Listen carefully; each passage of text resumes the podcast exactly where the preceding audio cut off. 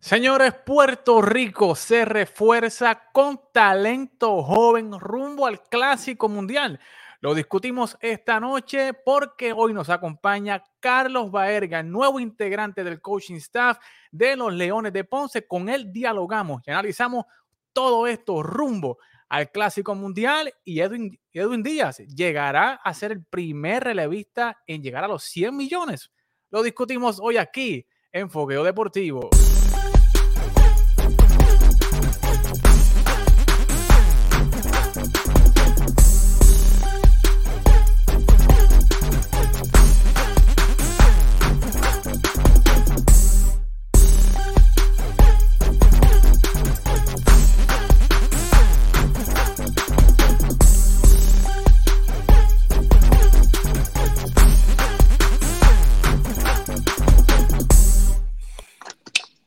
Saludos amigas y amigos fanáticos y bienvenidos a otra edición más de Fogueo Deportivo. Hoy, señor, una edición súper, súper especial, llena de información y como ustedes ven el panel, un panel súper, súper cargado de grandes panelistas que vamos a discutir, señores, lo mejor que está pasando, señores, y el momentum del equipo de Puerto Rico hacia el clásico está cogiendo auge y estamos hoy con Carlos Baerga y Héctor Cruz de ESPN y Carlos Baerga, obviamente, ya la fama lo precede a Carlos, que es uno de nuestros Hall of Famers boricua, y con Carlos y él. Les saludo muchachos, ¿cómo están? ¿Quién empieza? Dale, ¿Quién dale, empieza por dale, dale, dale, Héctor, tú eres el cuarto palo, tú eres el cuarto palo aquí, dale. ¿El cuarto palo si tú fuiste el que dio palo en Grandes Ligas, no yo, muchacho? Eso es así. Mi respeto, gracias por estar, eh, por invitarme otra vez a estar con ustedes. Para mí es un honor y, y siempre poder eh, hablar de lo que pudiera estar pasando con el equipo de Puerto Rico, de verdad que eh, único en su clase. Eso es así. Definitivamente, Héctor. Sí, saludos, saludos a todos los muchachos aquí en el panel. Como siempre, un placer y un honor estar eh, aquí de invitado. Imagínate, puros cuartos bates aquí esta noche para hablar de lo que nos gusta, de lo que nos apasiona. Estamos en la recta final. Ahora es que se pone buena la temporada de Grandes Ligas y lo que viene por ahí para abajo, béisbol invernal, clásico mundial, sería el Caribe, muchachos. Tenemos béisbol hasta para el 24, tenemos. Eso es así. Y ah, directamente, señores, vía Seattle tenemos a Carlos que estuvo por Seattle por allá. Está buscando otros equipos, Héctor, porque ya sabes que los Yankees están, como que barranca abajo de nuevo y está visitando otros parques por ahí. Yo no, creo, yo no creo, que eso sea cierto. No, está de nuevo con no, no, le diga eso. No le diga eso. estamos bien, estamos bien.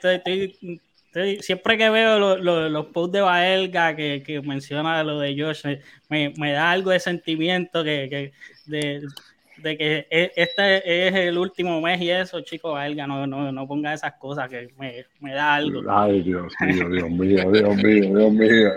Y obviamente desde la ciudad de Houston está el del Porta Latín. Saludos, de ¿qué está pasando? Ahí se nos fue el de bueno, el internet está un poquito malo, pero eh, eh, parece que está afectando lo del Artemis a, a Elder. Eh, todavía no arranca y parece que el internet de Elder todavía no ha arrancado. Pero, señores, denle like, denle compartir y vamos a hablar mucha, mucha información con Carlos Baerga porque, señores, Carlos Baerga y TAP Deportes, al igual que con Héctor, nosotros trabajamos en conjunto, ¿verdad? Tenemos una red, trabajamos en conjunto, estamos eh, compartiendo información, tanto Carlos como nosotros, como Héctor. Eh, por ejemplo, en el caso de la, de la entrevista con Riley Greene, Tuvimos esa entrevista, la compartimos con Carlos. Carlos ha hecho para dar información, al igual con Héctor. Eh, comparte información con nosotros y la información se está moviendo, señores, y se están moviendo, ¿verdad? Las piezas detrás del telón para formar ese equipo de Puerto Rico que nosotros queremos. Y vamos a empezar a hablar de eso, Carlos, con el equipo de Puerto Rico. Y es que una información que tú tiraste, que nosotros también habíamos lanzado en las redes, es, ¿verdad? El, el que Alex Lange está ya como parte del equipo de Puerto Rico. Tú lo tiraste en nuestras redes, nosotros lo habíamos anticipado aquí porque habíamos ido al parque de, de los Texas Rangers y habíamos dialogado con parte del, del, coaching staff de los Tigres de Detroit y nos habían adelantado que Alex estaba ¿verdad? en ese proceso de reunir los papeles para jugar con Puerto Rico. ¿Qué te parece, Carlos, de, que Alex Lange esté como parte ya del cuerpo monticular del equipo de Puerto Rico? Mira, nosotros, si ustedes ven el roster del equipo, nosotros necesitamos picheo y buscar estos jugadores que tienen la oportunidad de que su, eh, su abuela, la que es puertorriqueña, y pueda tener esa oportunidad de jugar, cómo no hacerlo. Eh, y de verdad que estamos súper contentos. Sé que ya él ha traído todos los papeles, entiende que se necesitan para que pueda jugar y eso, es, y eso es algo importante. Quiere decir que hay deseo, primero que nada, de un pelotero, porque de nada vale que tú puedas hablar con él y de momento te dice, ah, pues no, no creo todo eso. Al principio, Green, usted sabe que yo le había dicho a ustedes lo de Green, yo me, había, yo me había reunido con él y estaba como que pensándolo, no sabía, había dicho que no al principio, pero después ustedes se reunieron y que eso fue una noticia brutal, eso fue una noticia espectacular de que Green diga que quiere ahora jugar por Puerto Rico, por eso es importante. Pero Allen Lance, para mí es bien importante porque nuestro picheo, yo relevista los veo fuerte, pero nuestros iniciadores están un poco débiles en Puerto Rico y yo, yo creo que necesitamos lo más relevista posible porque acuérdate que son 54 picheos lo que puede eh, tirar un iniciador. De ahí en adelante tú tienes que utilizar el relevo y si él tiene la oportunidad, pero hay algo que me enteré esta semana, muchachos, es importante decirlo por aquí y lo estoy diciendo por, primera vez aquí con ustedes.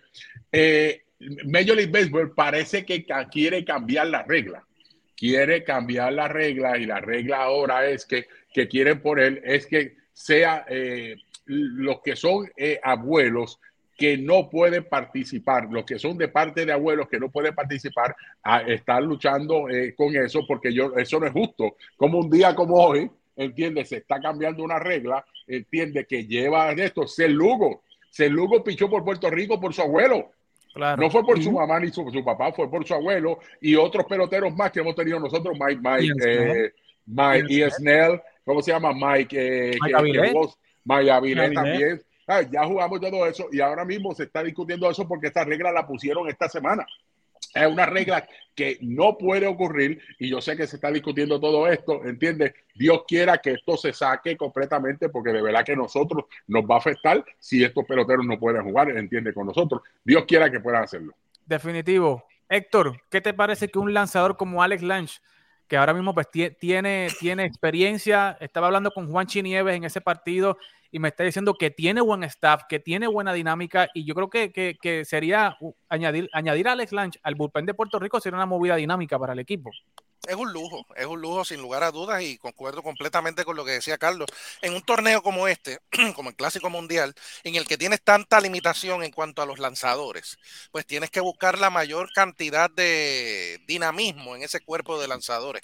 Y obviamente, si un, eh, abridor no te puede pasar de la cuarta, quinta entrada con apenas 50 y pico, 54 lanzamientos, pues tienes que tener un cuerpo de relevistas confiable. Y Alex Lange, un hombre con experiencia en grandes ligas, un hombre que está probado y que definitivamente si tiene el interés y tiene el deseo, yo le daría la oportunidad sin ninguna duda. Lo que me preocupa es lo que acaba de decir Carlos ahora, de eh, ese posible cambio de regla, porque obviamente hay que ver cómo lo implementa Grandes Ligas. Si se le va a permitir que los que ya jugaron puedan seguirlo haciendo o si se le va a aplicar la regla a todo el mundo aunque hayas jugado en el pasado. Eso va a traer mucha controversia, porque no solo Puerto Rico, República Dominicana, México, muchos países se van a afectar Italia, con esa, Italia, sobre todo Italia, Israel, Israel, España, hay muchos, hay muchos países que se van a ver afectados con esa regla. Si la implementan, como dicen en inglés, grandfather, que el que ya jugó puede seguirlo haciendo, pues eso podría ser quizás una solución salomónica,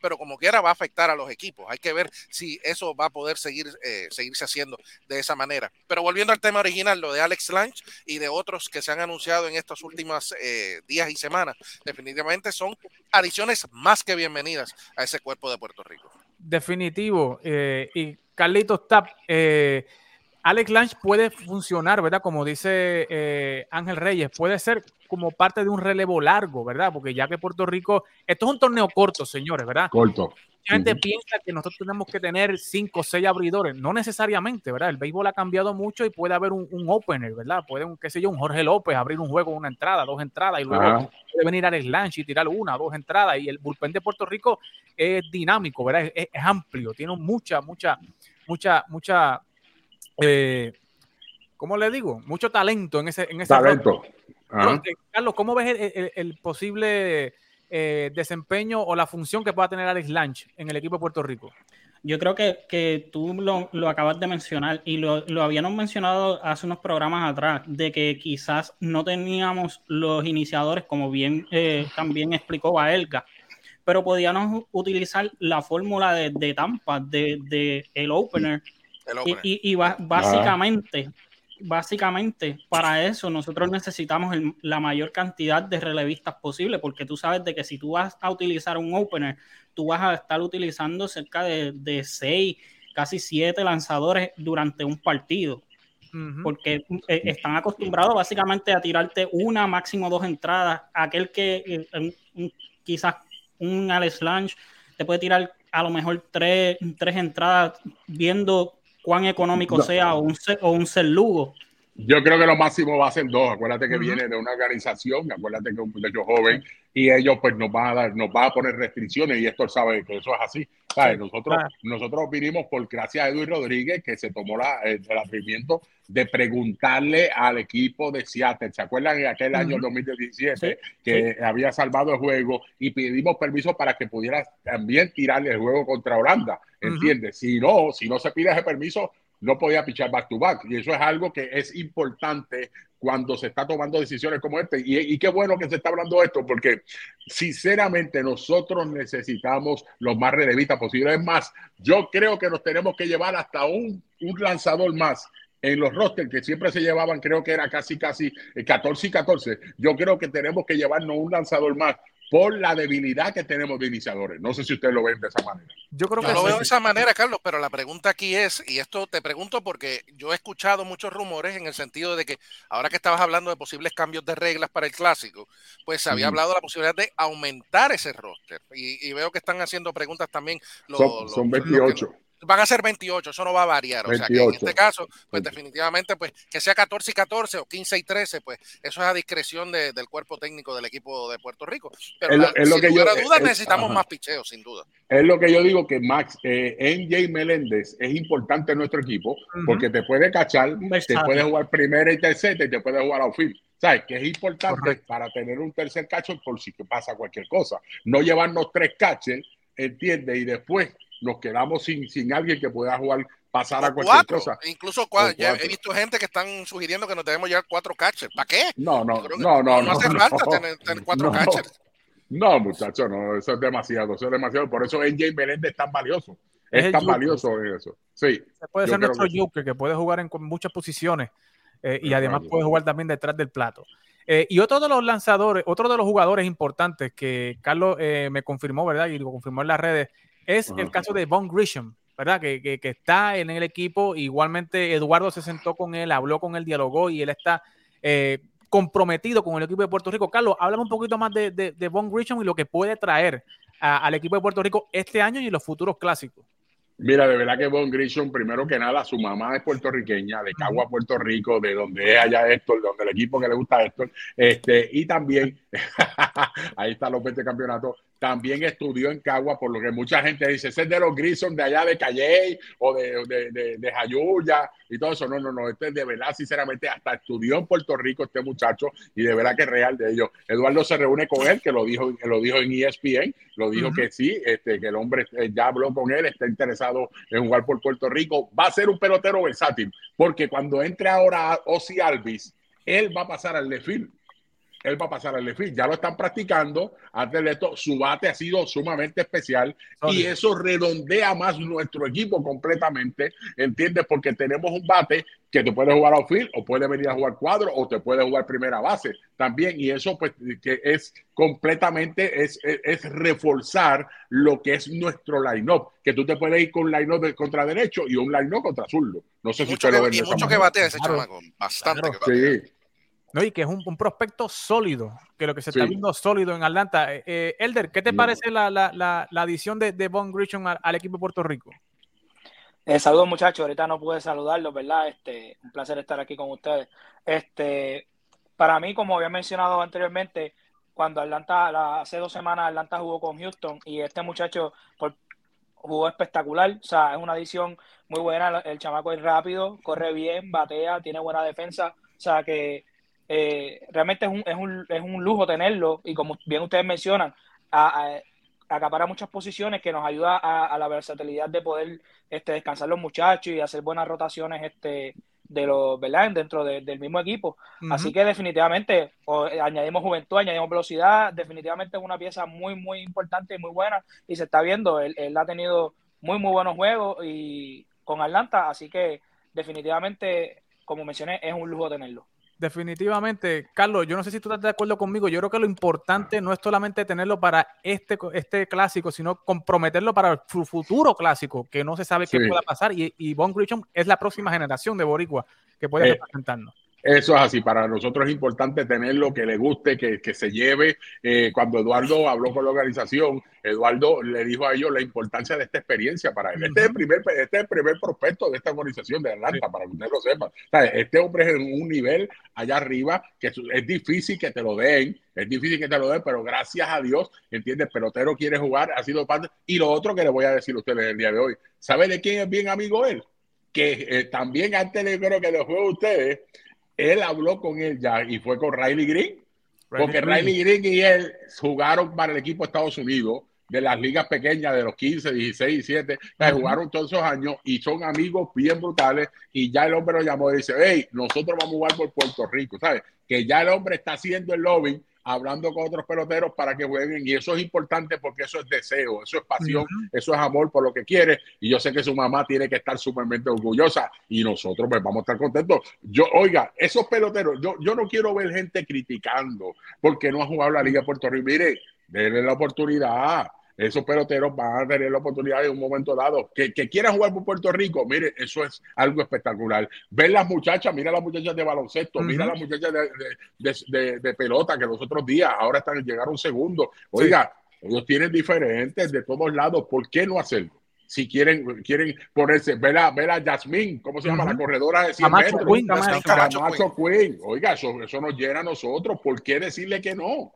Claro. si nuestra patria. Pues y es, que, es, que, en realidad hay, hay, un, hay una realidad social, Carlos, y es que muchos boricuas se están mudando a los Estados Unidos y muchas puertorriqueñas se están casando con americanos acá y puertorriqueños se casan con, con americanas y obviamente, ¿sabes? Están, están, saliendo generaciones, segundas y terceras generaciones de puertorriqueños nacidos y criados aquí en Puerto Rico, pero eso no los descalifica. No, no lo descalifica. todo lo contrario. Yo creo que, lo que hace es que eh, eh, crece más el amor por Puerto Rico al, estar a la distancia, ¿verdad? Yo creo que crece más el amor y el deseo de representar a Puerto Rico y nosotros en, la, isla, ¿verdad? Los que están en la isla deben ser, ¿verdad? Eh, agradecidos, ¿verdad? De que estos peloteros, teniendo la posibilidad de jugar por Estados Unidos o por jugar por otro equipo, descartan esas posibilidades y quieren jugar por Puerto Rico. Así que Carlos, antes de que te vayas, que sé que estás bien comprometido, eh, ah. quiero hablar, ¿verdad?, de esta notición que salió esta semana. Los Leones de Ponce anunciaron, miren, señores, un Dream Team de coaching staff. Edwin Rodríguez, señores, ah, ya, había mencionado, ¿verdad? Carlos Alvarado, a todo ese convete, Andy González, que estaba bravo, bragado, pero no. Esta semana anunció que se une Tony Valentín, Carlos Delgado y Carlos Baerga. Señores, Oiga, Carlos, esta noticia fue un boom. Cuando nosotros la lanzamos, ha llegado a más de 150 mil personas, más de 1.600 reacciones. Eh, realmente ah, tiene, tiene, tiene momentum el equipo de Ponce. ¿Cómo fue esta dinámica cuando te llamó Edwin? Y realmente, ¿cuál va a ser el rol tuyo eh, eh, dentro del equipo? Pues mira, de verdad que Edwin, Edwin y yo siempre hemos estado juntos en, todo. Hemos estado en centroamericano, panamericano, con el equipo de clásicos. Trabajamos juntos en Cleveland, entiende que llevamos un tiempo juntos y de verdad que somos eh, eh, eh, una combinación. Y cuando él me preguntó si me, interesaba, yo le dije que sí. Esto ya lleva meses, lo que pasa es que se estaba esperando a que subieran unas cuantas cosas y de verdad que ya yo le dije, pues mira, estoy decidido pues hacerlo, voy a estar contigo, voy a estar ayudando a Edwin como asistente gerente. Acuérdate que Edwin va a estar haciendo las dos funciones y también voy a estar de coordinador de film eh, también con el equipo y ayudando algunas veces con el bateo, ayudando con unas cuantas cosas. Vamos a estar adentro completamente. Eh, eh, Valentín va a estar de coach de primera base, también va a estar ayudando en el bateo con los infielders. Carlos Delgado, tú sabes que es el caballo del bateo, ese fue el caballo del clásico, de los dos clásicos de bateo de nosotros, va a estar ayudando con nosotros. De verdad que es algo súper especial. Oye, estamos entrando a una fanaticada que es una de las, de, las, de las fanaticadas más tradicionales de nuestra liga de Puerto Rico, que yo creo que hacía falta, hacía falta, no sé si ustedes, Forte, hacía falta ese equipo que está allí en el sur va a traer gente, ¿sabes qué? De Sabana Grande, Laja, de todos esos lados, completamente hasta Mayagüez. Esa riña va a estar y de Caguas para arriba. Usted sabe cómo se metía la gente cuando Caguas jugaba allá, porque viene Guayaba, viene Arroyo, viene Santa Isabel, viene Juana Díaz. De verdad que va a ser algo bueno y estamos contentos. Estamos contentos. Nuestra Liga Puerto Rico tenemos que seguir levantándola y yo creo que esta oportunidad que se me da, agradezco a los Villas, a los dueños del equipo de Ponce de baloncesto que dijeron ahora nos vamos a meter también en el béisbol y están ayudando a que esta, esta oportunidad se le abra más el trabajo a nuestros peloteros jóvenes que necesitan más desarrollo. Definitivo, Carlos. Y hablando del equipo, ¿verdad? Yo sé que eh, la, la de Ponce es una llegada importante porque Ponce tiene una fanaticada que es fiel y que viaja. Viaja a los juegos de la carretera y son bien pasionales. La fanaticada de Ponce es bien, bien pasional y bien exigente. Y hablando del equipo, Carlos, ¿cómo ves al equipo con jugadores como Hernández, como Valentín, como Yesmuel Valentín, como Iván de Jesús Jr., eh, Fernando Cabrera, ¿verdad? Hay una mezcla de juventud con, con, veteranía. ¿Cómo ves al equipo de cara a esta próxima temporada? Me encanta porque lo acabas de decir, eh, unir a estos veteranos con estos peloteros jóvenes van a ser guiados por ellos, ¿entiendes? Yo creo que este grupo de peloteros como Salgado en el outfield, eh, tenemos también Ramón Rodríguez, que es catcher, hoy lo subieron a AAA, hoy lo subieron a AAA Ramón Rodríguez, ayer vimos a un Osvaldo, Osvaldo Berríos, no sé si lo vieron, tiró un nojita en el día de ayer, que combinado de cuatro, él fue el que cerró el juego. Osvaldo Berrío, también otro novato más que también pudiera estar ayudando el cuerpo particular. De verdad que estamos contentos con lo que los peloteros que, que se tienen y de verdad que, oiga, Edwin Rodríguez no ha parado. Muchos cambios que se han hecho, trayendo peloteros para acá, cambiamos a, a, a Derek Rodríguez. Eh, también con nosotros está Claudio, que Claudio necesita pichar este año en la Liga de Puerto Rico. ¿Sabes? Que tenemos. Víctor Caratini está en el equipo. Víctor, Caratini también está en el equipo. ¿Sabes? Que tenemos unos cuantos veteranos con unos cuantos peloteros jóvenes y vamos a dar, vamos a dar, no, no te voy a decir, hay que, hay que batallar porque Cagua está durísimo, Mayagüez está durísimo y Santurce está durísimo. Eso lo sabe todo el mundo. ¿Entiendes? Pero, ¿sabes que Yo creo que lo importante de nosotros es enseñar el fundamento, preparar a estos muchachos y que se puedan desarrollar porque ellos son el futuro del mañana de nuestra selección. Definitivo. Y lo que se rumora por ahí que vienen unos refuerzos heavy para el equipo de Ponce. Y sé que Edwin ha estado viajando, scouteando, lo sé.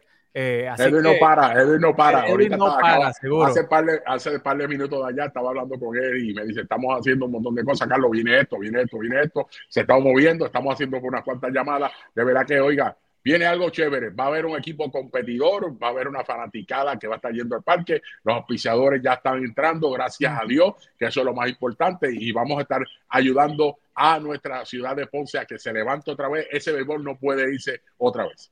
¿Alguno de los muchachos, alguna pregunta para Carlos? Aprovechen a Carlos aquí, está, eh, antes de que se nos vaya, porque sé que tiene otros compromisos.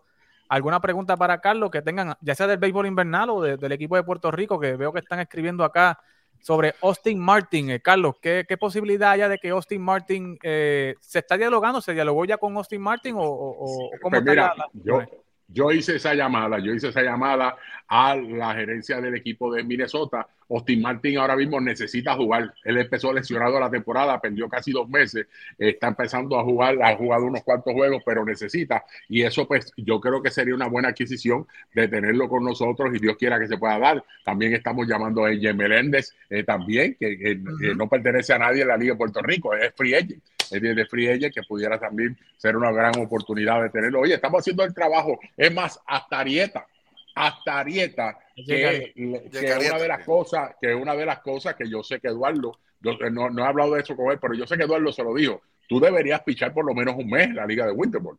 ¿Entiendes? Porque ahí es que tú lo vas a ver si está bien o no está mal. Él mismo nosotros como peloteros somos, ¿sabes? Somos gente orgullosa y nos gusta lucir bien. A mí no me gusta lucir mal, a ninguno de ustedes le gusta lucir mal, ni trabajando aquí ni en ningún momento. Y si él no se siente bien, no va a ser tirando bullpen, va a ser enfrentando bateadores, va a ver cómo su lanzamiento está rompiendo. Y si no está haciéndolo, pues él mismo dice, mire señores, no puedo, yo creo que esto es importante. Hay dos lanzadores que deberían hacer esto, Jake Arieta y José de León, que ha tenido, volvió, está pichando otra vez, lo entrevisté hace tres días atrás y de verdad que necesita lanzar un poco en la Liga de Puerto Rico para él decir, estoy bien, estoy ready y tengo la oportunidad de hacerlo.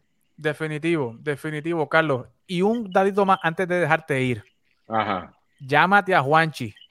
Llama a Juanchi porque parece que Austin Meadows está en las miras de jugar invernal.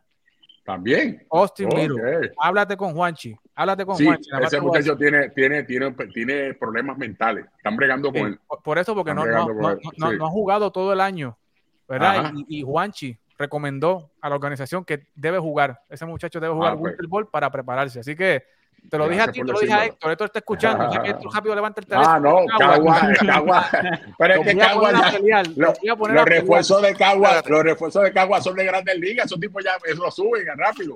¡Pam! Para allá. Mira el, el que trae, que es caballete. Rafaela, Rafaela. Sí, sí, sí, muy bueno. Caballo, muy bueno. Muchachos, gracias. Oye, oye Carlos, antes de que te vaya, antes que te vaya, yo te quiero desear a ti y a toda la gerencia, a los Misla, a ese cuerpo de, entrenadores que han, contratado los Leones de Ponce, toda la suerte del mundo, excepto contra mis criollos. Eso es lo único que te puedo decir. Porque nos veremos, si Dios permite, en una final que sería grandioso que Ponce pudiera llegar eh, lejos. ¿Te acuerdas de aquella final? No olvidarlo. aquellos siete juegos fueron de infarto, macho. Yo, si no me equivoco, la última final contra Ocagua, no pichó Bartolo Colón ese juego. Pichó el cuarto juego de esa eh, serie en el, el cuarto juego. ahí le trajimos historia a nuestra gente, Bartolo Colón. Ese fue uno de los refuerzos de Cagua, de verdad que fue la liga. Se dejamos, mi gente, gracias por tenerme Carlos, llévate a Austin Miro, Austin Miro. No, gracias. A Juanchi, ah, llévate a Juanchi. Ahora, ahora mismo voy a hacer la llamada. Ahora mismo. Voy a llamar a Juanito ahora, no te apures, Carlos. Dale, Carlos. Okay. gracias. Ahí está, señores. Era Carlos Baerga. Oye, un montón de preguntas acá sobre George Springer, sobre Austin Martin, si va a jugar. Bueno, en fin, señores, hay mucho, mucho, mucho de qué hablar, mucha tela que, cortar. Hay que conseguir a Eduardo Pérez una noche de esta para traerlo. Hay que conseguir a Eduardo, hay que traerlo acá para que aclare dudas y preguntas, ¿verdad? hay mucha gente que desea que Yadier vuelva a jugar. Y bueno, pero hay tiempo, señores. Esto va poco a poco, ¿verdad? Yo sé que Eduardo tiene un plan maestro y va poco a poco, delineando, moviendo los cables, los hilos, y va poco a poco ahí, ahí, eh, información como el equipo de Estados Unidos, que va poco a poco, semana a semana, anunciando un caballo. Yo sé que va próximamente el equipo de Puerto Rico también a anunciar poco a poco su lista de caballos para mostrarle al, al mundo, ¿verdad? ¿Qué equipo es el que va a llevar Puerto Rico al clásico y uno de los jugadores que definitivamente va a estar en el clásico y que esta semana se habló mucho, mucho de él porque Jeff Passan dijo en exclusiva que podría ser el primer relevista en llegar a los 100 millones es nada más y nada menos que el Sugar Díaz. Yo creo que Sugar está pasando por su mejor momento de su carrera actualmente. Eh, está con un momentum, con un hype Timmy Trumpet va al parque, toca la trompeta, toca el himno en vivo. Wow, Héctor, eso fue, eso fue una, una cosa para pelo. Era todo ese show. Yo, estuve allí y la verdad que fue una cosa. ¿Cómo, fue ese momento, Héctor? ¿Cómo fue ese momento, vivir ese momento, ver a Timmy Trumpet en vivo tocando eh, eh, eh, el, tema Narcos? Y ya los Mets, ¿verdad? Hacen, hacen todo un montaje, un show cuando entra Edwin Díaz. Es que de eso se trata, es el espectáculo para los fanáticos, de atraer a los fanáticos, de montarlos en la ola esa de, llega el caballo, llega Edwin Díaz a salvar el partido y eso es precisamente lo que están logrando con esta canción. De hecho, tuvimos la oportunidad de, hablar tanto con Edwin como con eh, Timmy Trumpet. Él es australiano, Nunca había ido a un juego de béisbol en su vida. Esta fue el primer, la primera oportunidad que tuvo de, estar en un, siquiera en un estadio de béisbol. Él obviamente había ido a otros deportes allá en Australia, pero acá en Estados Unidos nunca. Y se siente súper orgulloso de que su canción haya sido la elegida por Edwin allá en el 2017, porque no fue ahora, la canción es del 2016, y en el 2018, corrijo, fue que cuando Edwin estaba en Seattle decidió que esa iba a ser su canción. Y de allá para acá, en, Seattle no tuvo tanto alboroto como ahora, pero acá en Nueva York, obviamente, pues las luces son más brillantes, eh, la, la la cobertura mediática es diferente y se ha magnificado de una forma increíble y los Mets, el equipo de mercadeo de los Mets se ha aprovechado de eso y gracias a la buena temporada que han tenido, pues están llenando los estadios precisamente en base a eso. Y sin lugar a dudas, ha sido eh, la noticia de la temporada en Nueva York ahora mismo. Y como decía eh, Jeff Passan, como mencionaste al principio, pues Edwin va bien encaminado en esa posible negociación. Eso va a ser luego de la temporada. Yo dudo que eso vaya a ocurrir ahora. Estamos ya prácticamente, falta menos de un mes para acabar la temporada regular y los peloteros prefieren enfocarse en la postemporada, como es en el caso de Edwin. Así que veremos en noviembre o en diciembre una posible negociación y un buen contratito para Edwin Díaz, que sin lugar a dudas se lo ha ganado. Definitivo. Carlos, ¿cómo tú ves el momentum que está llevando Edwin? Su año de contrato, está dominando, o sea, es el mejor relevista ahora mismo en la Liga Nacional y se, ¿verdad? Se, siempre se trae a la discusión con Emanuel Clase, pero yo creo que, que, que, el hype que está teniendo Sugar, ¿verdad? Y la exposición, obviamente no es lo mismo lanzar en los Mets que lanzar en Cleveland, ¿verdad? Y no es menospreciando la labor de Manuel Clase, Manuel Clase es caballo como a caballo, como dice. Es clase, es clase. Claro, pero obviamente la presión que tiene Edwin Díaz con su entrada, ¿verdad? Con, con, con, lo que es jugar en Nueva York, las expectativas de los Mets, obviamente le añade un poco más a, la labor de Edwin. ¿Tú crees, cómo ves a Edwin en esta campaña y tú crees que pueda llegar a ser el primer relevista, el primer closer en firmar por 100 millones? Mira, yo creo que, yo creo que sí y, y, y lo ayuda eh, en la organización que él está ahora mismo, que, que, es el equipo de los Mets de Nueva York. Todos sabemos de que eh, Steve Cohen eh, tiene eh, el, el, tipo de, de, dueño que él es. a él le gusta soltar billetes. Uh -huh. Y Edwin Díaz, la temporada que está teniendo, para mí es el mejor relevista de la Grandes Liga, punto. O sea, yo creo, y, y lo que él está haciendo me, me gusta porque todos habíamos visto eh, sus tropiezos que él había tenido eh, en sus primeros años en, con los Mets de Nueva York y ahora ver, verlo tener una temporada como la que está teniendo, eh, porque él tuvo una gran temporada, su última temporada con Seattle, eh, cuando él salvó todos todo esos partidos. Pero, 50 juegos. Más, exacto, más de 50 juegos, pero como bien Héctor 57. dijo, eh, era, era Seattle no, no, era, no era Nueva York. Entonces, a, a, a, eso tú le vas a añadir lo que él pueda hacer en los playoffs. Eso lo, lo, lo, lo va a catapultar más en cuestión a, su valor. Yo creo que, que eh, él escogió el, momento perfecto para él tener su mejor temporada de, de, de, su carrera. Definitivo. Y Elder, yo creo que podemos, tú puedes abundar un poco más en esto, al igual que Héctor, luego que tú hables eh, del, del, posible mercado, ¿verdad? Porque van a ser pocos equipos. Si Sugar está buscando 80, 100 millones, ¿verdad? Que el, el último, el contrato más grande para un, un, relevista lo tuvo Chapman, ¿no? Que fue como algunos 86 millones, 84, 86 millones hace varios años atrás. Eh, el mercado, obviamente, para ese tipo de lanzador, con ese tipo de, de pedigrí y de, y de exigencia económica, obviamente, pues eh, eh, ese grupo de, de, de, de equipos es limitado, ¿no? A los, básicamente uh -huh. a los equipos de mercado grande. ¿Dónde tú podrías ver que los equipos que Edwin se podía estar peleando o, por Edwin o, donde podría estar Edwin pensando, ¿verdad? Inclinando la balanza para firmar. Obviamente los Mets son uno, pero ¿qué otro equipo tú crees que pudiera llegar a, a ofrecerle la cantidad que está buscando Edwin Díaz? Bueno, que le pueda ofrecer la cantidad va a estar un poquito complicado porque yo sigo pensando, ¿verdad? Como tú bien mencionaste, que ahí el first runner va a ser los Mets. Primero por el Mets, porque ya está ahí, la temporada que está teniendo, el hype que crea, pues obviamente este es grande y, uh -huh. y definitivamente para mí son el first runner. Obviamente equipo, ¿verdad? Puede ser un equipo quizás como Seattle, un, un Baltimore, equipos así pueden ofrecerle dinero a, a, Edwin, hasta unos mismos Yankees, pero hay que ver, los Yankees tienen un problema ahí por, por, por, los contratos que tienen, pero yo pienso que no se va a ir de los Mets porque ya vemos que la organización está, eh, in, está invirtiendo en los jugadores uh -huh. y, no les, y no les molesta invertir en ellos. Y definitivamente con todo este hype que está creando en Nueva York, la, eh, como está eh, la franquicia, eh, realmente eh, yo pienso que se va a quedar ahí mismo y, y, y los Mets le van a soltar el, el dinero que, que, que, le está buscando. Yo creo que sí, yo creo que lo, los únicos equipos podrían ser Nueva York o los, los, mismos los Dodgers, ¿verdad? Que los Dodgers siempre están buscando. Siempre eh, meten las narices donde, meten ahí, donde no deben, hombre, sí.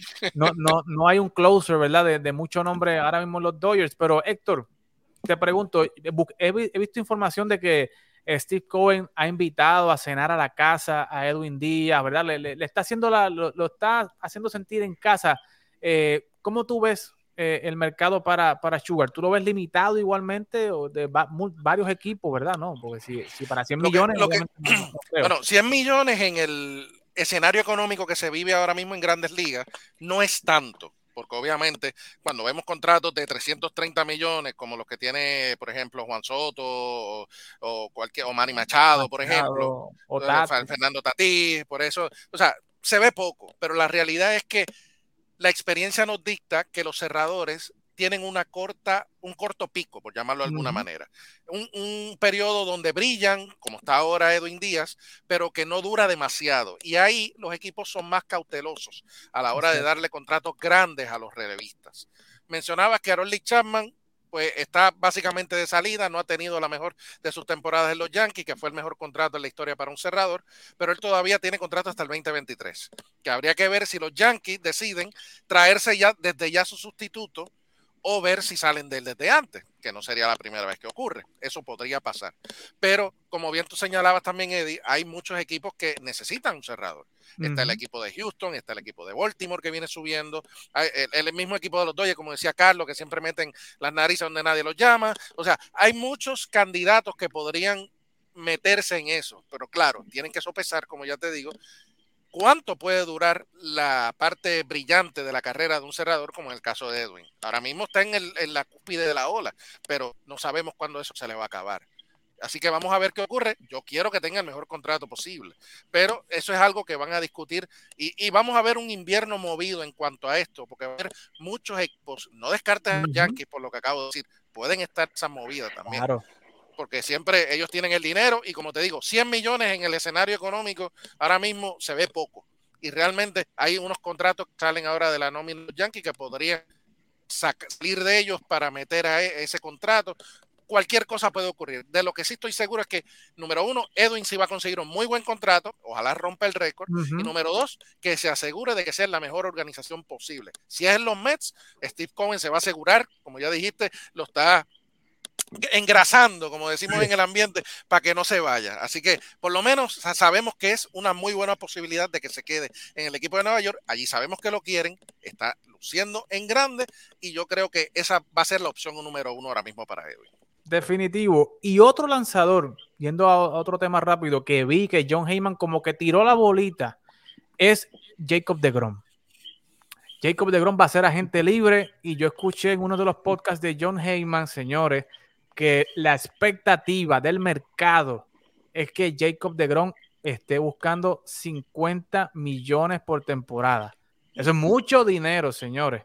Pero los Mets le dieron más de 40 a Max Scherzer, ¿verdad? Y obviamente Jacob de Grom ve esa movida de los Mets y definitivamente él se ve al mismo y dice, bueno, si a Scherzer le dieron 42, 43 millones, pues a mí me tienen que dar más porque yo soy caballo también. Carlos, ¿qué te parece? Antes de que Carlos reaccione, sí te quiero mencionar que en el caso de DeGrom, DeGrom no es agente libre hasta el 2024. Es lo que tiene para el 2023 una, es eh, una no, no, la opción es para el 24. Su contrato es garantizado por cinco temporadas, que fue de 137.5 millones, y es hasta el 2023. Él todavía no puede ser agente libre. O sea, él puede comenzar a negociar ahora si quiere, pero todavía le queda un año más de contrato, que me imagino que por eso es que están empezando ahora a discutir ese tipo de cosas ante la posibilidad de que el equipo quiera cambiarlo, si no llegan a un acuerdo económico, o si él tiene algún tipo de interés, pues empezar a quizás renegociar una extensión. Eso sí podría ocurrir, pero quería aclararte el dato antes de que Carlos eh, comenzara. Y es, y, y es, buena esa aclaración. Pero Carlos, ¿qué te parece la posibilidad de que se esté hablando ya, de que ya eh, John Heyman, por ejemplo, esté tirando la carretera, ¿verdad? Un rumor de que pudieran estar dándole 50 millones o, o, o, ese sea el, precio que esté buscando Jacob de Grom. Bueno, lo que pasa... 50 millones por temporada, disculpe. Sí, lo que pasa es que eh, el único problema que, tiene ahora mismo Jacob de Grom es que su, el problema de, lesiones. O sea, él tiene que, tirar una, temporada completa. Porque sí, o sea, todos sabemos que él, bueno y sano, él es el mejor lanzador de las grandes ligas. Yo creo que, hay, hay, bien poco para debatir ahí. Pero el problema es de que e, es ese mismo, las lesiones. O sea, si él no está disponible, ¿cómo yo puedo darle 50 millones a un lanzador que aunque yo sé el, calibre de él, pero no lo voy a tener disponible, quizás para los momentos más importantes de la temporada o para el momento más importante en la postemporada, que, que, puede darse el caso. Y yo creo que ahí es donde, donde quizás, si yo soy los Mets, yo entonces yo sé lo que tú eres, pero yo voy a trazar una línea porque yo, yo, yo no puedo, yo no puedo darte 50 millones al año y, yo no tenerte en los momentos más importantes de, de la temporada. Ahí eh, él, él, él, tiene que demostrarme, primero, de que él puede estar eh, eh, saludable toda la temporada. Pero, Elder, hablando de, de, esa línea que habla Carlos que se debe trazar, o sea, yo no creo que los Mets estén en posición de trazar una línea cuando le dieron cuarenta y pico de millones a, a, a, Matt Scherzer, ¿no? Y ya eh, Cohen ha hablado, ¿verdad?, de que él no, no, no tiene límite. Se ha hablado de que puede tener una nómina de 300 millones y él no, no le molesta pagar el, el, el, el luxury tax. ¿Qué te parece la, la, la, posibilidad de que de Grom eh, rompa ese récord, ¿verdad? Y llegue a, a, ser el primer jugador en la historia en cobrar 50 millones por temporada. No, claro, este, definitivamente en los Mets, como, como mencioné, el, el mismo caso de Sugar, eh, ellos no le, ellos están invirtiendo en el equipo, o sea, a Cohen no le importa eh, pagar lo que sea. Ahora mismo pagó por Scherzer un contrato exorbitante porque muchos pensábamos que por la edad, sabiendo el nivel de uh -huh. Scherzer, ¿verdad? Por la edad y otros factores no iba a ser así y le dio un contrato sumamente, ¿verdad? Sumamente grande. Yo no tengo duda de que el equipo pueda hacerlo, ¿verdad? Eh, de que ese nivel, muy pocos equipos, bien mencionar los Dodgers, quizás un, un, un, los padres, pero realmente yo entiendo que los Dodgers, eh, perdóname, los Mets tienen, eh, tienen ahí la, y no les va a importar firmarlo por, por la cantidad que sea, siempre y cuando juegue con ellos. Obviamente hay que cuidarse, eh, el dato que da Carlos es muy cierto, uh -huh. las lesiones es el talón de Aquiles de él. Este, pero él, no es un nene. Si, él no es un nene. No, no, tampoco, exacto. Sí, ya tiene 30, 34 30, años ya. 34 años. Hay que ver, ¿verdad? Este, eh, eso es el, lo, lo, lo, que tienen contra eso, porque sabemos que lo, los títulos el Sayón los tiene y, y, su efectividad es muy buena cuando está saludable. Así que hay que ver que eso pesa más si la salud o el dinero, pero yo entiendo que los Mets, como bien hablamos, no tienen miedo en, en pagar lo que sea. Y Héctor, ¿tú crees que se, que se, que se pase esa línea y pueda llegar ¿verdad? una noticia de que el primer jugador 50 millones. O sea, ¿tú crees que eso no sería muy arriesgado eh, para crear un precedente de aquí al futuro? Porque todavía falta, qué sé yo, este, los Juan Soto de vida, de llegar a la agencia libre, Vladimir Guerrero Jr., de llegar a la agencia libre. ¿Tú crees que no sería como que muy apresurado llegar a esa línea con, con, con DeGrom? Antes de contestarte si, si vamos a llegar a esa línea, te tengo que decir que mi opinión personal, bueno, todas las opiniones son personales, disculpa. Mi opinión es que ningún pelotero vale 50 millones de dólares. Okay. Vamos a estar claros en eso. Eso es número uno. Número dos, lo que se paga por los peloteros ahora mismo es porque el negocio los produce. Uh -huh, porque uh -huh. ningún equipo va a dar un dinero que no tiene. Dicho esto, estamos a, a, hablando del caso concreto de Jacob de Grom. Ya lo han dicho todos los muchachos, tiene 34 años, las lesiones lo han marginado las últimas tres temporadas. Su última temporada completa, sin contar la de la burbuja del 2020, fue el 2019. O sea, estamos hablando de que hace tres años todavía fue su mejor, su última temporada completa. completa. Que él tenga que demostrar en el terreno nuevamente, que lo demuestre, que no lo ha podido hacer, que tiene el calibre todavía, que sabemos que lo puede tener, para merecer ese dinero, pues ya son otros 20 pesos. Y eso queda a discreción de Steve Cohen. Y sabemos que Steve Cohen, como dijo Carlos hace un rato, es un tipo que suelta billete y suelta billete y no tiene miedo a la hora de soltarlo con tal de tener el mejor equipo posible que se vaya a estrellar y que le dé un buen contrato, que llegue a los 50 millones de dólares, pues, pues mira, no sé. Yo, si yo fuera gerente general, yo me arriesgaría con un contratito de dos años, una opción para un tercero quizás, pero yo no llegaría a 50 millones. Yo le doy, qué sé yo, 30, 35 como mucho. Como mucho. Claro, siempre va a haber un loco por ahí, como el de los Dodgers, por ejemplo, que le puedo ofrecer 40 y va a terminar lanzando para los Dodgers. Pero yo tengo que, más allá de volverme loco, y de soltarle el dinero que el jugador está pidiendo, él me tiene que demostrar que los vale. Él tiene que, que, que demostrarme a mí que me puede dar lo que él promete.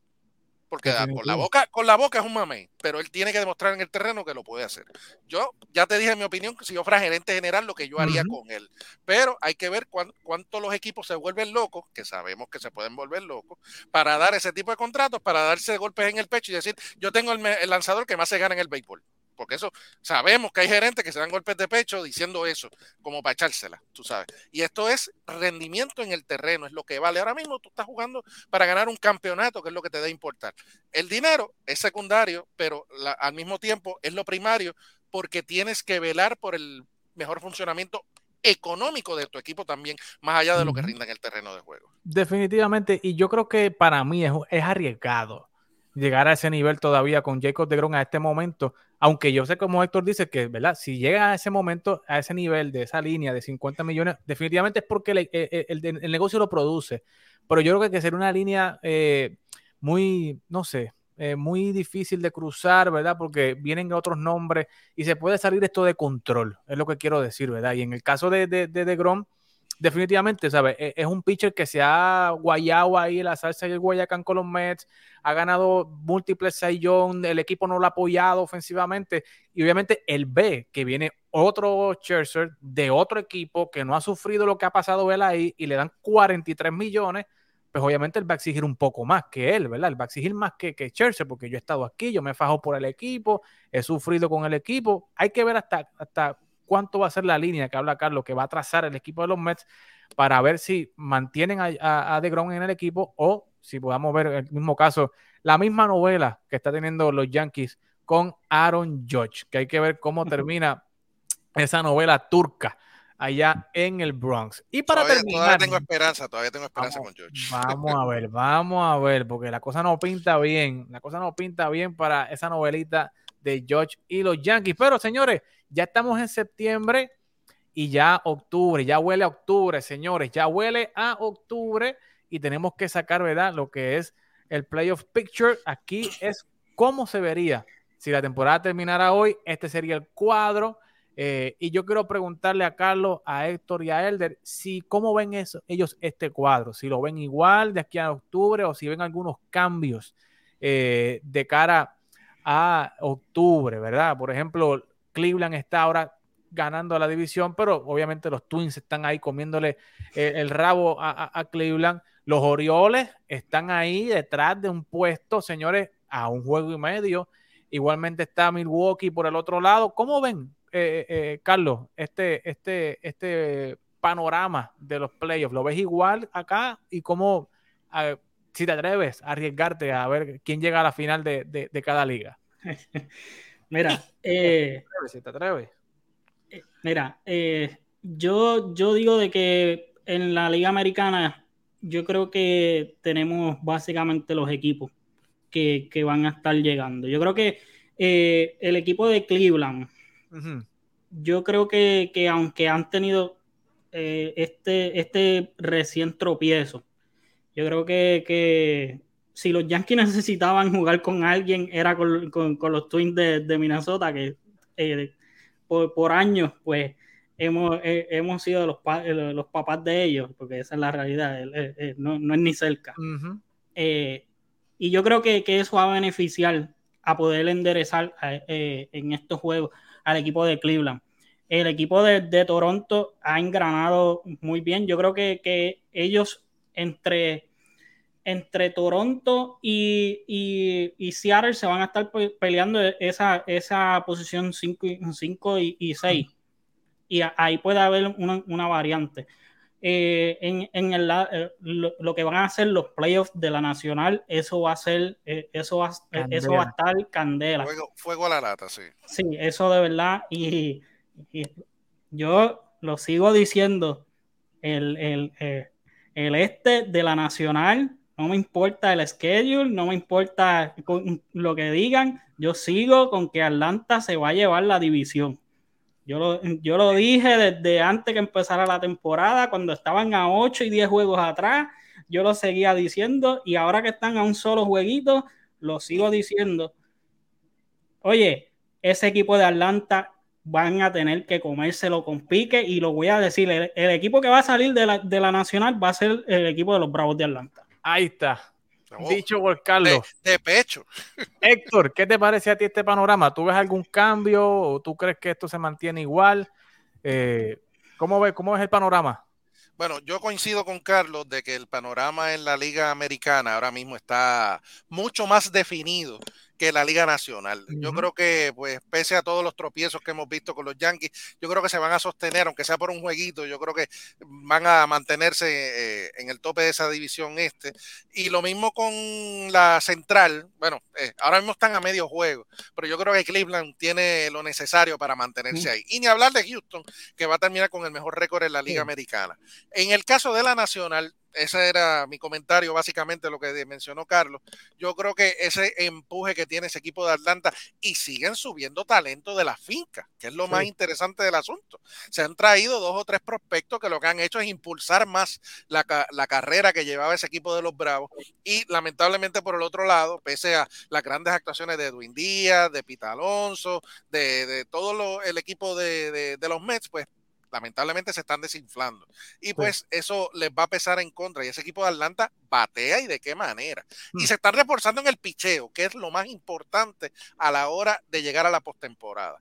En el caso de la central, yo creo que la podemos dar por seteada. Yo creo que eh, San Luis, yo creo que ya tiene eso prácticamente gano. Y ni hablar de los Dodgers, que va a terminar con más de 100 victorias, podrían llegar a 110 victorias al ritmo que van ahora mismo y con el mejor récord en todo el béisbol. Así que del panorama que vemos ahí que nos estás mostrando, el único cambio que podemos casi decir que va a pasar es ese de intercambiar el, de los Mets por el de los Bravos, uno por el otro, en, esa, en ese cuadro, en esa llave, de, en ese bracket de, de postemporada. Así que se perfila como bien interesante, porque no es lo mismo coger Valle en la primera ronda, como va a ser ahora el nuevo formato, y esperar a que se maten entre ellos los comodines para después chocar con los Dodgers eh, en una posible serie de campeonato.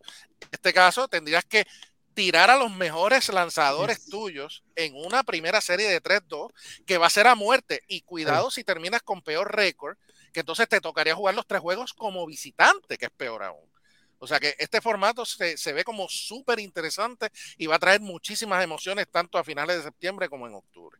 Definitivo. Elder, ¿qué te parece esta posibilidad de que tengas a Seattle jugando con Houston en esa, en esa ronda de, de, semis y, y, y no sé, o, sea, eh, o un Tampa que pudiera ser la, la, la, una revancha de la serie de campeonato hace varios años atrás con Tampa. ¿Qué te parece todo este panorama? ¿Y tú crees que se mantiene igual o tú crees que hay alguna diferencia? No, definitivamente yo sí haría un cambio en la americana. Eh, la central todavía estoy entre Cleveland o Chicago. Realmente los Twins tienen un, un, ¿cómo se dice? Un schedule bien, bien complicado. Este, y Cleveland realmente pues tiene, yo, según vi el, el, itinerario de ellos, lo tienen un poquito más cómodo, al igual que Chicago. sigo pensando que Cleveland va a ser, va a entrar, pero Chicago puede, puede ahí, será el único cambio que yo vería posible. Eh, en lo demás lo veo, lo veo así mismo como, como está. Obviamente, este los Yankees, este, no veo que Tampa pueda, pueda lograr lo que quieren hacer, porque realmente te, veo que el schedule de Tampa está bien complicado y juegan muchos juegos todavía con de su misma división, tanto Baltimore como Boston, los Yankees, o sea que tienen un, un schedule bastante complicado. Tienen creo que seis juegos contra ustedes, contra, contra Houston, creo que tienen eh, seis juegos. Exactamente. Entonces, el mismo, Baltimore también, el mismo Baltimore tiene 10 juegos con Toronto, 3 con los Yankees, 7 con Boston y 4 con Houston. O sea, Baltimore la tiene bien difícil. Así que yo, yo entiendo que se debe quedar así. Seattle, este, ¿cómo te digo, mano? Es un equipo que eh, empezó, empezó este, descarrilado, pero definitivamente eh, eh, volvieron a caer en tiempo y, igual que el año pasado, el año pasado estuvieron ahí de nada, ya por lo menos este año, pues con esta nueva regla, pues están ahí, están adentro básicamente. obviamente contra Tampa en esa primera, en esa primera ronda, sucio, difícil. Vemos como Tampa siempre tienen siempre tienen un statement y siempre son un dolor de cabeza, principalmente para los Yankees, que por poco los barren este fin de semana, pero pues, o sea, siempre son bien difíciles. Tampa siempre está ahí, yo no sé cómo lo hacen, pero siempre están ahí. Eh, así que básicamente yo entiendo que eh, así mismo en cuestión a la nacional, eh, siempre me río con San Diego, porque San Diego siempre hace movidas y siempre uno lo deja ahí como que, ay, San Diego no me impresiona. Este, vamos a ver qué sucede. Yo sigo pensando que ahí, eh, yo, yo pienso, me voy, me voy a, tirar ahí, la final va a ser Yankee y Houston. en esa, eh, en esa americana y en esa nacional.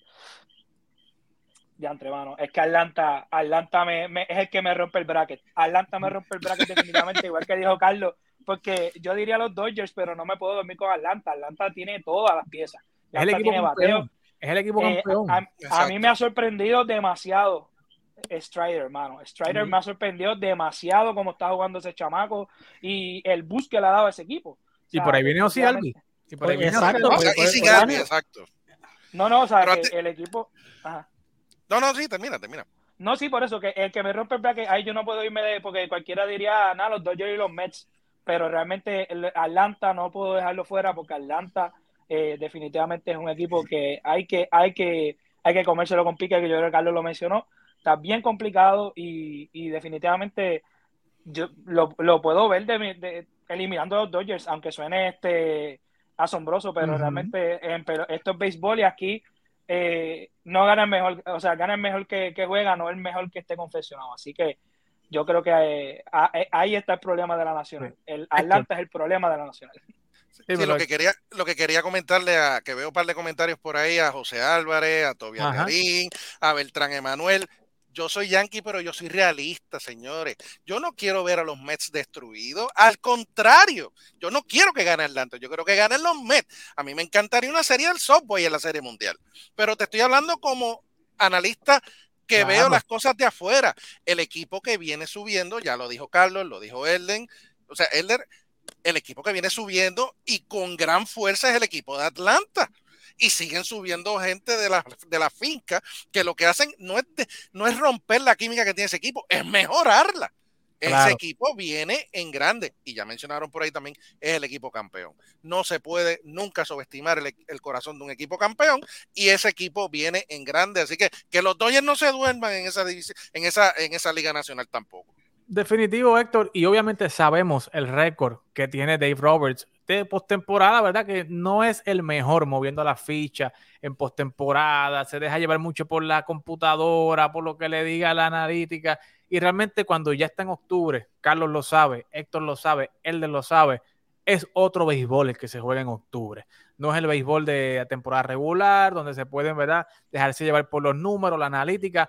Hay otras cosas que se envuelven en octubre y para mi entender, yo creo que Minnesota puede ganar esa división sacando a Cleveland.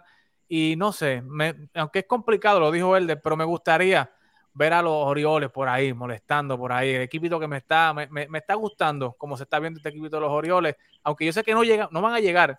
Están colados. Este, este, no es el año de ellos. ellos están para el futuro. Mira, ellos, eh, ¿tú sabes lo que van a hacer los Orioles? Los Orioles no van a entrar pero qué, mucho daño le van a hacer a, esos, a esos, equipos que, están mirando para, tratar de posicionarse. Los mismos Yankees que tienen una, serie contra ellos, ponte, o sea, vamos a poner un ejemplo hipotético de que ellos tengan otra semana desastrosa. Este fin de semana los Yankees vuelven a jugar con Tampa. Más adelante juegan con Baltimore. Ponte de que, de que la, la brecha se vaya eh, cerrando y venga Baltimore y quizás no entren, pero le ganen dos de tres juegos a, los Yankees ahí. O sea, es, bien, va a ser bien complicada la cosa. Son muy agua, muy agua fiesta, sí, sí. Sí. sí. Y, oye, y, oye, Eddie, lo que quería dar antes de. Lo único, hoy, hoy Houston subió a su prospecto número uno, Hunter Brown, a, lanzar. Obviamente, la, eh, eso eh, es un poco alarmante. yo, lo vi, yo lo vi de esta manera por la situación que está Verlander. O sea, Verlander tuvo una lesión y, no sabemos, ¿verdad?, cuán, cuán, cuán fuerte o, cuán seria. ¿verdad? O, cuán seria sea, exactamente. Entonces, eh, yo pienso que este movimiento es, probando, ¿verdad?, otras alternativas de, lanzadores. Sabemos que ya Houston básicamente está en la postemporada y como bien tú mencionaste, Eddie, la postemporada es, otro, es otra nueva temporada, empezamos de cero y hay que jugar. Así que eh, ese movimiento, ¿verdad? Me sorprendió un poco y lo quería mencionar porque obviamente no es que Houston, Houston ha tenido una temporada eh, excelente. El año pasado ellos estuvieron sin Verlander y llegaron a la Serie Mundial. Obviamente también tienen a McCullers, que hay que tener ojo en eso, pero este nada, vamos a ver qué sucede con Verlander, que eso es un, asterisco que hay que tener ahí con Houston. Y eso, eso que mencionas es importante porque eh, a, pesar de que lo hayan subido ahora, es muy posible, habría que rever los récords cuando se colocó en el roster de 25 para poder ser elegible a la postemporada. Porque si lo subieron hoy, es muy posible que no pueda lanzar en playoffs que aunque le estén dando y que estén tratando de mantenerse en la primera posición, que realmente con 10 juegos de ventaja realmente no hay mucha preocupación en esa división oeste, pero es muy posible que no sea elegible para lanzar empleos. Es un detalle bien importante ese que trae Héctor, pero para terminar, señores, no se duerman con los Cardenales. No se duerman con los Cardenales porque los Cardenales, si hay un equipo que sabe jugar en octubre, es el equipo de los Cardenales de San Luis y tienen muchos veteranos allí como Paul Goldschmidt, como Arenado, como Adam Rainwright y obviamente nuestro caballo, la mente maestra Yadier Molina, que los Cardenales pueden ser el wild card en la liga, eh, el, Joker, ¿verdad? Ese equipo que nadie, que se cuele por ahí entre todo esto y, haga eh, sudar a estos grandes equipos. Así que no se duerman con los Cardenales de San Luis. Así que, señores, gracias por estar con nosotros. Ya rondamos la hora. Héctor, Carlos, Elder, gracias por estar con nosotros. Igualmente a nuestro amigo Carlos Baerga que le, decimos a ustedes que lo sigan en su página como Carlos Baerga y todas las noches él está allá con entrevistas muy buenas, con análisis siempre eh, llevándole a ustedes análisis desde otra perspectiva, ¿verdad? Como ex jugador y definitivamente estamos trabajando todos en conjunto, como le dijimos al principio del programa, para llevarle el mejor equipo que pueda confeccionar Puerto Rico rumbo al clásico. Así que, señores, no se pierda, sigan sintonía con TAP Deportes, que vamos rumbo a la postemporada de la MLB y rumbo al clásico, donde te enteras de las noticias al día. Es aquí en TAP Deportes. Señores, nos vemos la semana que viene. Cuídense mucho, Carlos, Héctor, Elder. Seguimos hablando en la semana. Cuídense mucho. Hey, estás aquí en Tap Deportes. Aprovecha, dale subscribe, prende esa campanita para que te lleguen todas las notificaciones de lo que son nuestros videos, el cafecito deportivo, fogueo deportivo, lo que es tacones en el deporte, el footcast y las reseñas de tap.cars. No olvides compartir este video para que así le lleguemos a más personas y deja tu comentario